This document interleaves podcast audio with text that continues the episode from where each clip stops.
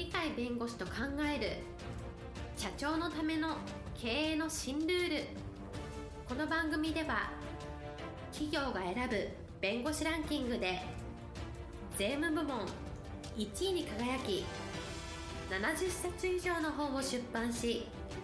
多くの経営者を支えてきた鳥飼重勝が社長経営者独立希望者起業家のための経営の新ルールについてお伝えしていきます。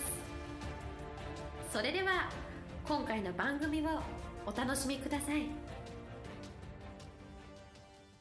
皆さんこんにちは。お元気でしょうか？元気がすべての源です。元気をお届けする鳥飼です。はい、パラリーガルの高瀬です。今日はテーマとして信長に学ぶ戦略人物金の活用というテーマです。はい、今日のテーマ、信長に学ぶ戦略、人、物、金の活用です。信長は研究すれば研究するほど極めて合理的な考え方を持ってて素晴らしい経営者であるというふうに今思ってるんですそれで何なぜそういうかというとよくあるのはやっぱり目標を高く持てとかですね大きな志を持てとかよく言うんですけれどもこれも一つ大事なんですけど同時にぱ人物金が経営の要素だと。人はやっぱり人材に関する戦略物については何のものを扱うどういうものを中心にするかが重要だと。お金っていうのはお金があって人を雇うとか物を買うとかさまざまな経済行為の基礎になりますからこの人物金というのが重要ですけれども信長から目標というのと人物金というものこれを結びつけて彼の行動を見ると全部そこに当てはまることをなるほどなという形で活用してると。意識してそんな理論があった時代ではないんでしょうけれども結果としてやはり彼のやったことの大きさを見るとですね今にも通用するとか今の人こそそういうのを勉強してなるほど信長っていうのは経営者としてもすごかったんだなというのを学ぶことが大事ではないかというのが今日の発想です。例えばですね桶狭間の戦いで今川義元の首を取るんですけれども今川義元の方は3万人ぐらいの軍勢ででこちらはわずか2000人いるかいないかぐらいの手勢だったわけですね。正面からあの戦いを挑んだら負けるに決まってるわけでそこで何をやったかっていうと今川義元の首を取ればそれで済むわけだでそこに集中をすると今川義元の周りにいる人たちっていうのは3万人が周りで取り囲んでるわけではないので数百人の人たちがおそらく今川義元の首をあの守ってると。たまたまあの雨があの強く降るとその数百人だけが今川義元の周りにあって3万人ですからいろんなところに散らばってると。するとその散らばってる人たちは今川義元と2,000人ぐらいの軍団を組んで信長が今川義元の首を跳ねに来るとしたとしても他のところを助けに行くにはそう簡単ではないというところを選んで特に当時は雨が強く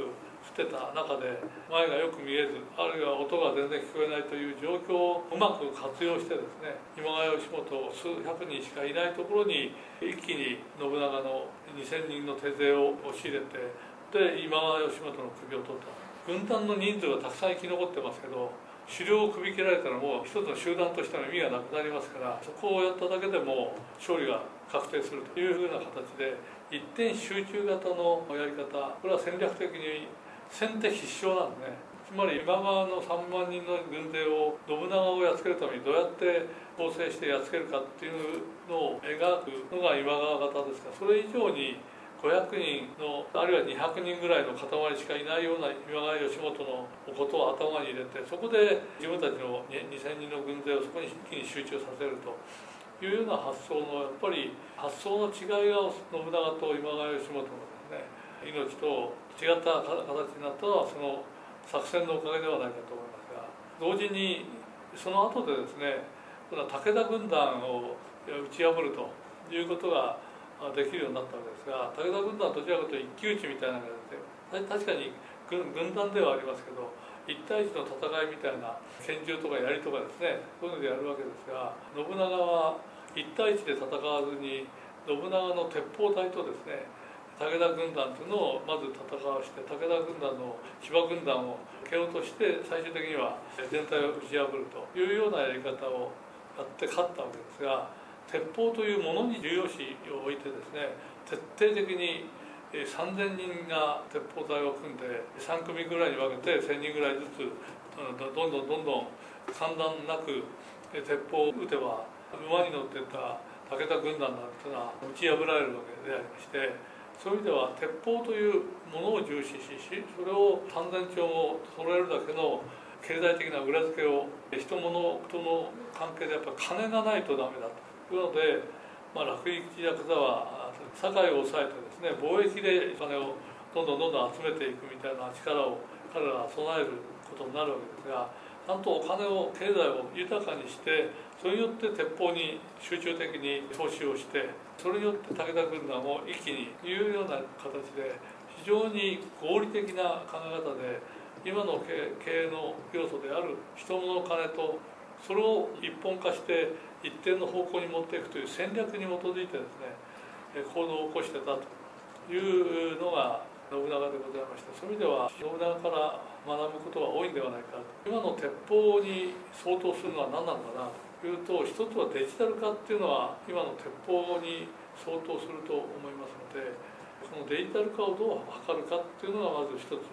考えなきゃいけないことではないかと。ただ金がないとそのデジタル化ができないとすれば金をどうやって集めるかっていうのは工夫が必要ですけれども今投資家みたいのがいるのでこういうデジタル化の扱いをするとこういう収益が上がって皆さん方に分配できるのが多いですよというようなことがあれば投資家がたくさんいますので投資家が投資をしたようなデジタル化の動きをちゃんとやると。どういう目標を立ててどういうことをやることによってお金がちゃんと利益があって配分としての投資に対する果実を渡せるかみたいなものがちゃんとできてればそこにお金は自然に集まってまいりますので人物金っていうのはやはり人がそういう戦略をちゃんと編み出すことによって成果を上げていくっていうのは今の方が信長よりもおそらくやりやすい世の中ではないかよくあるのはアメリカに留学して帰ってきて起業家になりたいして若い女性でも若い青年でもいろんなデジタル化を使いながら新しいこういう市場を作るんだとこういう形で売り上げを上げるんだみたいなことをいろんなところで話をしてですねそこはなるほどなっていうふうには投資家が一気にお金を出してくれて上場企業に持ってってくださいねと。それをちゃんと指導する人たちも今生まれてきてるというような世の中ですから信長は一から全部自分で考え直したと思いますが今の人たちは信長になるのはそんなに難しくなく意外と命もかけずにですねやるべきことをやれば上場まで持っていけるっていうのはそんなに夢ではないという時代に入ってますのでただ根本は変わらないんで戦略家的な目的意識をしっかり持って天下というものを頭に入れるあるいは社会というものを頭に入れて大きな志を持って人と違うことをやるとそれが人の金の中にそこが反映しているというようなことを考えていただければなかなか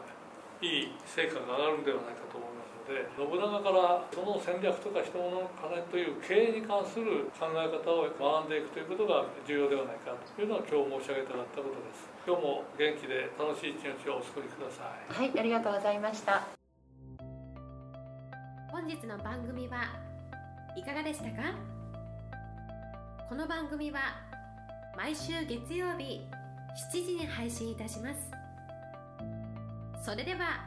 次回の配信を楽しみにお待ちください。